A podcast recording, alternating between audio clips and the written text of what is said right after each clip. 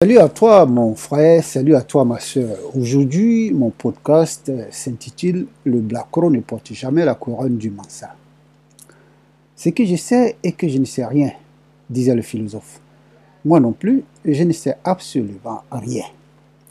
Je suis persuadé que ces quelques lignes qui y vont suivre n'entameront nullement ta sympathie pour la personnalité politique dont il s'agit ici.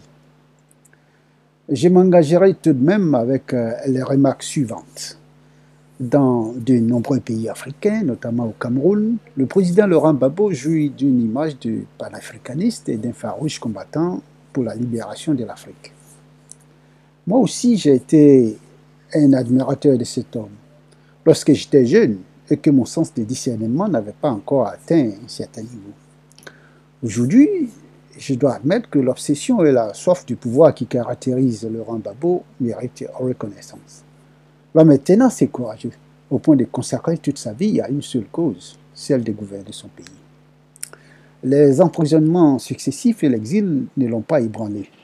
Je dois aussi admettre qu'il n'a jamais cherché à prendre le pouvoir par la violence. Cependant, c'est dans l'exercice de celui-ci que l'on a découvert que la force brutale de lui n'est pas étrangère. D'où vient donc cette image du panafricaniste et défenseur du continent noir? En quelques mots, voici les raisons de ce mythe.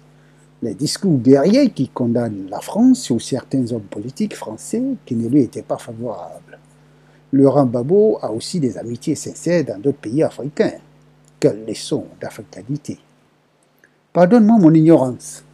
S'attaquer ouvertement aux autorités de l'ancien colonisateur est peut-être atypique pour un chef d'État africain. Mais lorsqu'on offre tous les contrats juteux aux entreprises de ce même pays, cela s'appelle tout simplement la démagogie. Lorsqu'on a étudié en France et qu'on réclame le socialisme en version française, on est français.